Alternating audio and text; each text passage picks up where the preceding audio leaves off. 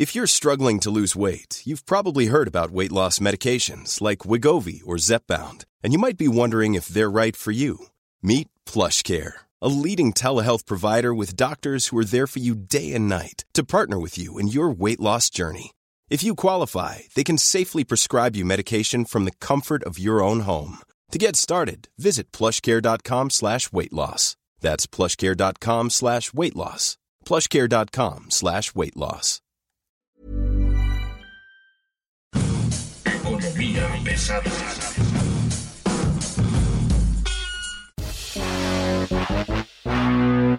¿Cómo están ustedes? Bienvenidos a Economía Pesada, el día de los otros datos o qué dijo Standard Poor's que no dijo el presidente pero que sí advirtió la calificadora. Mi nombre es Luis Carriles, arroba Luis Carrujos y hoy desde su bonito Android le vamos a platicar los otros datos, los que realmente valen.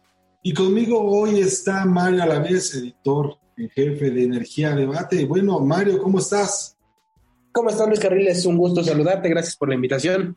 Pues nada, a ver, este, de entrada, pues había una fiestezota en los mercados mexicanos diciendo, ya le hicimos, Standard Poor's dijo que ya llegamos estables, que ya no va a pasar nada, que todo está muy tranquilo. Y luego nos dimos cuenta que la otra parte que dice Standard Poor's es, oigan, este, aguas porque tenemos un problema muy, muy fuerte y es que en efecto la calificación ahorita es ustedes van estable, pero le están buscando mangas al chaleco o en otra forma de decirlo, sigan molestando a los socios del maestro Biden, arroba POTUS, ¿no? presidente de Estados Unidos, sigan dando lata con los principales socios comerciales, Estados Unidos y Canadá, y esta calificación que tienen va a tener un problema, va a tener un riesgo y prácticamente se puede decir que podría desincentivar la inversión en México. Textualmente, Standard Poor's dice algo así como los contratiempos inesperados en la gestión macroeconómica o en las discusiones entre los socios del TEMEC sobre el fortalecimiento de la resiliencia de la cadena de suministro y los vínculos transfronterizos probablemente debilitarían la confianza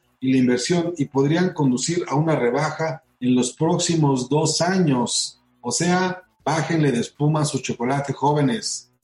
Básicamente, eso es lo que dice Standard Poor's. Llegó a reforzarlo Jamie este, Sassi, que es la representante del Departamento de Energía de Estados Unidos en eh, la embajada y señala que pues todavía hay muchas cosas pendientes para la reunión que va a tener el presidente Biden con el presidente de México el próximo 12 de julio. Y lo pone así tal cual. ¿Saben qué? Este, pues todavía tenemos muchas diferencias entre el gobierno de México y el gobierno de Estados Unidos. Hemos intentado y hemos buscado y hemos tratado de hacer todo esto de la mejor forma posible, pero pues no, no se ha logrado, ¿no? No va a ser una reunión tersa, no va a ser una reunión con terciopelo. Hoy mismo le puedo decir, y se lo pongo así, en, negritas, con subrayados y, y estas llamadas red flags, le puedo decir que en relaciones exteriores están histéricos, ¿no? Que el grupo de Marcelo Ebrard, que va a acompañar al presidente López Obrador a Washington, quiere que todo esté como, como tranquilo, como manejable, pero la agenda pública nos dice otra cosa, ¿no? Lo que dice Standard Poor's es una parte de esta realidad que ellos se niegan a ver. El presidente da a conocer la carta que le manda el subsecretario Gabriel Llorio diciéndole, mire, Standard Poor's nos dice que tenemos la calificación asegurada por lo menos por un año. Y lo que no le dice es, pero si seguimos peleándonos con los socios de Temec, en dos años nos la quitan. ¿Cuáles son los temas importantes que se van a ver en realidad en Washington? Supongo que el tema de migración, eh, la campaña demócrata del 2024, qué onda con Sembrando Vida. Sabemos que Marcelo Ebrard tiene también un componente electoral para el 2024 muy importante y sabemos también que López Obrador no se ha portado bonito, digamos, con, con los socios comerciales de, de, México, ¿no? O sea, básicamente con Estados Unidos y con Canadá. Entonces, pues va a ser una reunión ríspida, va a ser una reunión fuerte, en un contexto donde además traemos asuntos como la inflación más alta en América del Norte, ¿no? La más alta que nunca ha tenido Estados Unidos, la más alta en 21 años en México. Tenemos también este, la caída del precio del petróleo, ¿no? Por ejemplo, esta reconfiguración que pone a la mezcla mexicana sobre los 95 dólares por barril, después de estar arriba de, no sé, 120 por ahí, ¿no? Entonces, me parece que, que, hay un montón de cosas pendientes antes de pensar en qué resultado va a tener la reunión en Washington, ¿no crees? Mira, hay muchos asuntos pendientes, hay muchas cosas que se tienen que atender de forma interna, pero otra cosa que no le están diciendo al presidente López Obrador respecto a la comunicación de Standard Poor's eh, es que Pemex y CFE siguen siendo un problema latente que está ahí, es una piedrota en el zapato, es más piedra que zapato lo que traemos con Pemex y CFE. Y el tema con CFE es que vamos a ver cómo viene este segundo trimestre, ya dentro de poquito nos vamos a enterar cómo acabó el trimestre la, la Comisión Federal de Electricidad, porque tenía pues que absorber costos muy fuertes de combustible, porque el gas llegó a encarecerse hasta 200% en relación con el año pasado y fue un periodo prolongado. Eh, esto pues podríamos pensar bueno, entonces va a pasar lo mismo que pasó en febrero. No, porque ha sido un precio sostenido desde que arrancó la guerra en marzo de este año. ¿Y qué pasa? Pues 60% de la generación eléctrica del país es a través de gas natural. ¿Y qué pasa con eso? ¿Por qué nos debe importar? Bueno, pues el millón de BTU pasó de 2 o 3 dólares en marzo del año pasado y llegó a tocar picos de 9 dólares, o sea, se triplicó. ¿Qué significa? Pues la mitad de los costos de CFE son los combustibles. Entonces, eso va a traer un desajuste en las finanzas públicas de la CFE porque pues existe un decreto que dice que las tarifas eléctricas no se pueden encarecer más allá de la inflación. Viene un problema grande para CFE. Vamos a ver si deciden absorberlo con pérdidas o si hay un subsidio ahí oculto o, no sé, porque el subsidio para este año es 74 mil millones de pesos y muy probablemente con lo que ha pasado con los precios internacionales del gas, pues ya se haya rebasado este subsidio y obviamente pues a la CFE no le va a quedar dinero para eh, presumir ganancias.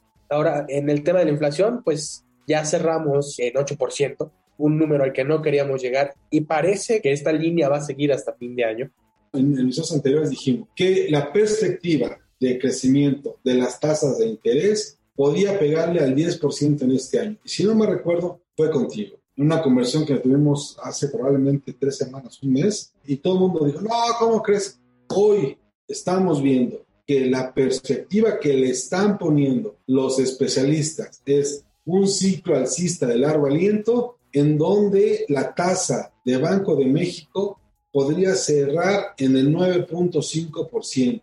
Pero eso no es lo interesante. Lo interesante es que el 32% de las corredurías creen que puede llegar hasta el 10%. Estamos hablando de que una de cada tres corredurías considera que las tasas van a estar todavía más altas. 10% y apenas estamos en julio. Sí, como también habíamos hablado de, los crecimientos, se nos atravesó el COVID, carriles se nos atravesó el COVID y vamos a crecer 4%. Ahora, lo que sí es un hecho es que Standard Poor's pasó de negativa a estable la perspectiva de la calificación crediticia del país. Sí. Pero a mí me parece, y no es porque sea yo una persona negativa, pero a mí me parece que eso se presta más a un tema de que no puedes caer más de lo que ya has caído. No sé, yo creo que Standard Poor's dice, pues creo que estás un poquito menos jodido que el resto del mundo, entonces te lo voy a poner en estable y los demás que se queden en negativas. Yo creo que es eso. Eh, no creo que haya una mejora en los indicadores macroeconómicos. El PIB está creciendo, va a crecer a 1.8% este año. Eh, si se cumple esta meta después de dos años completos, no vamos a alcanzar el nivel que había en 2019 en la economía. ¿Y qué crees? Nos queda año y un año, nada más. Un año de esta administración que pues el ganso cojo, la época del ganso cojo empezó mucho antes de lo que nos hubiéramos podido imaginar. Estamos preocupados por otras cosas. Así es que pues siempre hay un impulso a la economía en época de campañas electorales. A ver si por ahí puede salir un poquito para por lo menos quedar tablas en lo que respecta a cómo agarró el presidente el Producto Interno Bruto, ¿no? Standard Poor's te dice que te da la calificación, o sea, te mantiene tu BBB más no porque esté mejorando tu riesgo económico, sino porque hemos tenido tanta estabilidad en los últimos 20 años que difícilmente podría ocurrir una desgracia mayor. O sea, las finanzas públicas están, digamos, prevaleciendo con otros cambios. Tenemos el Tratado de Libre Comercio, tenemos una despetrolización de la economía, las exportaciones tienen que ver con el sector privado. O sea, lo que te están diciendo Standard Poor's es lo que se hizo antes funciona y funciona bien, lo que no has deshecho, lo que no has podido tocar, está jalando, te da esperanza, pero sigue teniendo, como mencionabas, un zapato de piedra en Pemex y en CFE. Bueno, eh, entonces básicamente lo que les dice Standard Poor's es, ah, todo lo que estaba antes de ti está muy bien y todo lo que empezaste a mover ahorita que llegaste te puede llevar a la quiebra está bonito el balance, ¿no? Está bonito el otro mensaje, el mensaje real de Standard Poor's. Y si vemos la deuda, el presidente Andrés Manuel López Obrador, que se dice un presidente austero y franciscano y no sé cuántas cosas más, ha endeudado al país en promedio un billón de pesos. Esto ocurrió solo dos años en el anterior del presidente Peña Nieto. Todo el mundo se le fue a la yugular. Eh, no sé si recuerda Luis Carriles el periodo 2014-2016. Corrige la plan en los últimos dos años pero ahorita en cuanto llegaron al 19, 19, 20 y 21, el promedio de endeudamiento ha sido de un millón de pesos. Para este año va a estar más o menos en lo mismo, si no es que terminamos necesitando más dinero para subsidiar gasolinas y para subsidiar tarifas eléctricas. ¿Qué ha pasado? Ahí hay otro dato muy interesante, Luis Carriles. El IEPS aplicado a las gasolinas tuvo una recaudación negativa en mayo de 10 mil millones de pesos menos 10 mil millones de pesos recaudó la Secretaría de Hacienda por el IEPS a gasolinas. ¿Qué quiere decir esto? Que el gobierno está poniendo dinero para o para mantener bajo el precio de la gasolina. Y esta es la segunda vez en los últimos 13 años que esto ocurre. En abril fue la primera vez desde septiembre de 2014 cuando hubo una recaudación negativa de IEPS, pero entre abril y mayo ese número se disparó 2000%. En abril la recaudación negativa fue de 525 millones de pesos, en mayo la recaudación negativa fue de 10 mil millones de pesos. ¿Qué va a pasar? Pues si seguimos viendo precios por encima, precios del petróleo por encima de los 100 dólares por barril, que es lo más probable que veamos, de los 107 dólares por barril, que es lo más probable que veamos en los próximos 12 a 15 meses, pues obviamente vamos a seguir viendo estos boquetes fiscales que pues, nos van a dejar como una lección de vida que cumplir promesas a medias también tiene costos muy altos. Ahora, en este tema de promesas a medias, por ejemplo, está el tema de la deuda, ¿no? Ya están los números de, de, mayo de 2022, ¿no? La cifra de la deuda, de la deuda pública del gobierno y lo que nos estamos enterando con este nuevo dato es de que estamos ya en los 14 billones de pesos por deuda cuando este gobierno recibió este nivel de deuda en 10.7 billones en diciembre de 2018. Estamos hablando de que hay un incremento muy importante en este deuda y probablemente sea el más alto que hemos visto en mucho tiempo porque estamos hablando de que si se mantiene esta tendencia que hemos visto hasta ahorita en los últimos tres años, al finales de 2024 el próximo gobierno de quien sea va a enfrentar una deuda externa gubernamental de 16 billones de pesos. 16 millones de millones de pesos porque no están siendo suficientes los ingresos del gobierno y están siendo excesivos los egresos, los gastos que está haciendo. Todo el dinero que está regalando al mercado en los programas de dispersión de efectivo, digamos, es dinero que va a venir a pagarse por otro lado, ¿no? Estamos hablando de que son 3.3 billones de pesos de dos meses de gobierno y ese nivel pues, va a ser literalmente un billón de pesos por año. ¿No? Entonces, sí, 16 billones sí puede ser muy grande la deuda. Estaríamos hablando de 4.4 billones que vendrían de la nada.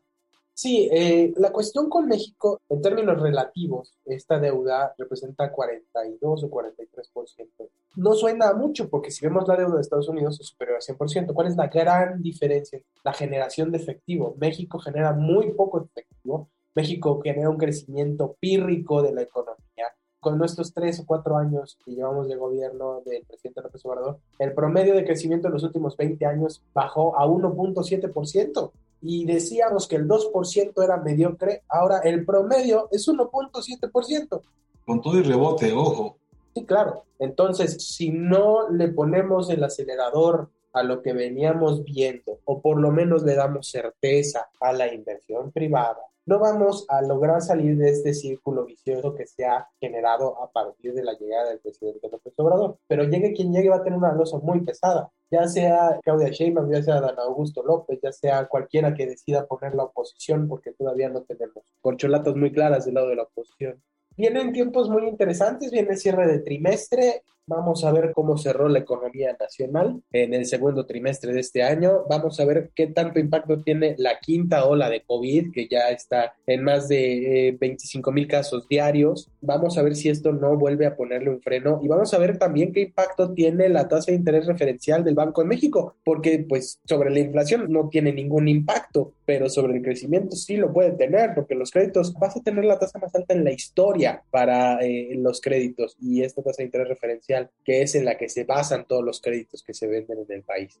Oye, y a ver, sácame de una duda. ¿Qué tanta mano ves tú en este? Lo que hace Standard Poor's es ponernos en perspectiva estable, ¿no? Nos pone como tranquilos por ahora, ¿no? Esta calificación de, Standard se junta con la de Fitch, que nos tiene en B de menos, ¿no? Fitch nos tiene en BB menos con perspectiva estable y Moody's, si no mal recuerdo, nos tiene en menos con perspectiva de negativa estable. En este caso, estarían faltando ellos para tomar una decisión y hasta donde yo sé, quien podría estar intentando hacer algo para mejorar esta relación es el secretario de Hacienda, Rogelio Ramírez de la O. Y a él se le debería un poco el paro, digamos, de lo que está pasando con SP. Yo creo que es un voto de confianza no sobre el presidente López Obrador. Yo creo que incluso el presidente Biden ya no tiene votos de confianza sobre el presidente López Obrador. Es un voto de confianza a Rogelio Ramírez de la O. No podemos dejar de señalar que Rogelio Ramírez de la O tiene muchísimos años en la economía mexicana. Él fue el que predijo la crisis del efecto tequila. y luego nadie le creyó. Nadie le creyó y pues tuvo voz de sapo el secretario Rogelio Ramírez de la OTAN. Que se codea muy bien y es muy, muy amigo de gente de Nueva York. Por eso es que yo creo que tiene mucho que ver eso, tiene que más que ver con los buenos oficios de las relaciones públicas del secretario de Hacienda y con que realmente se esté viendo eso. O sea, orgánicamente, pues la economía ha funcionado bien 20 años y ni Andrés Manuel ha podido deshacerla como ha querido, a pesar de que todos los días lo dice que lo va a hacer, ¿no? Otra cosa que yo veo, que por lo que pueden estar dando el voto de confianza a Ramírez de la O, es que él no ha sido, él no ha sido exhibido, punto. El ex secretario Suba fue exhibido, el ex secretario Arturo Herrera fue corrido de la forma más vil, cruel y traidora que pudo haber habido en la historia. O sea, terminamos con una subsecretaria de egresos con cero experiencia en política monetaria como gobernadora del Banco de México y ese puesto se lo habían prometido al ex secretario de Hacienda Arturo Herrera y lo sacaron de la Secretaría de Hacienda mucho antes de que llegara la nominación para el gobernador del Banco de México. Eh, Arturo Herrera es un tipo también extremadamente capaz, pero hubo un pleito ahí, una gota que derramó el vaso y aparte el secretario Herrera fue muy, muy golpeado por el presidente. Y en ese sentido, ahí viene, el gran tema y es el próximo martes, este martes, se reúnen en Washington Biden, Andrés Manuel y el equipo de Biden y el equipo de Andrés Manuel López Obrador. Y me parece que una de las grandes apuestas que van a poner ahí para recomponer la relación es el paquete de inversión número 3, el paquete de inversión en, infraestructura, el paquete que ha venido posponiendo los últimos dos años. Pero, o sea, está bien que lo presenten, que lo presenten, que lo lleven, está bien bonito, qué padre, cuántos millones de dólares se van a derramar en el país hay dos paquetes con miles de millones, con cientos de miles de millones de pesos comprometidos en inversiones. No hay nada, no están en cartera de Hacienda, los permisos están detenidos. En el sector energético se congeló absolutamente todo y todo está terminando por pasar o por estar condicionado a que se lo den a la constructora Secretaría de la Defensa Nacional, SADCB. Entonces... No, bueno, pues ya.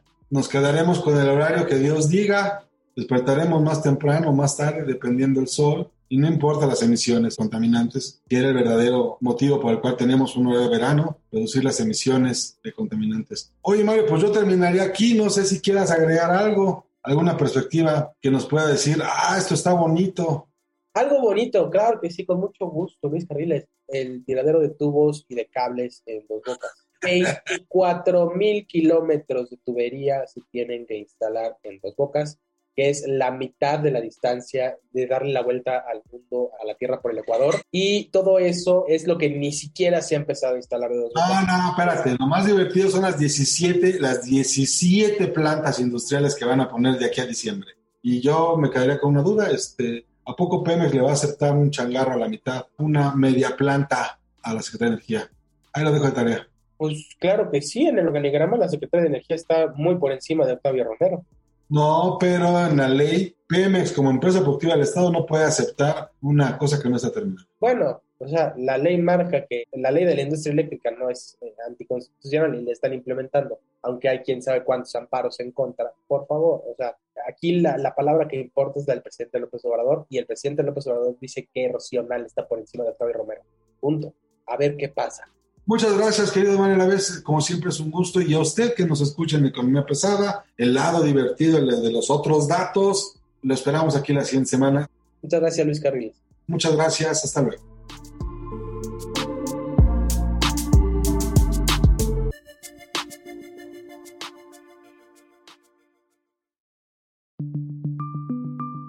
Esta es una producción de la Organización Editorial Mexicana.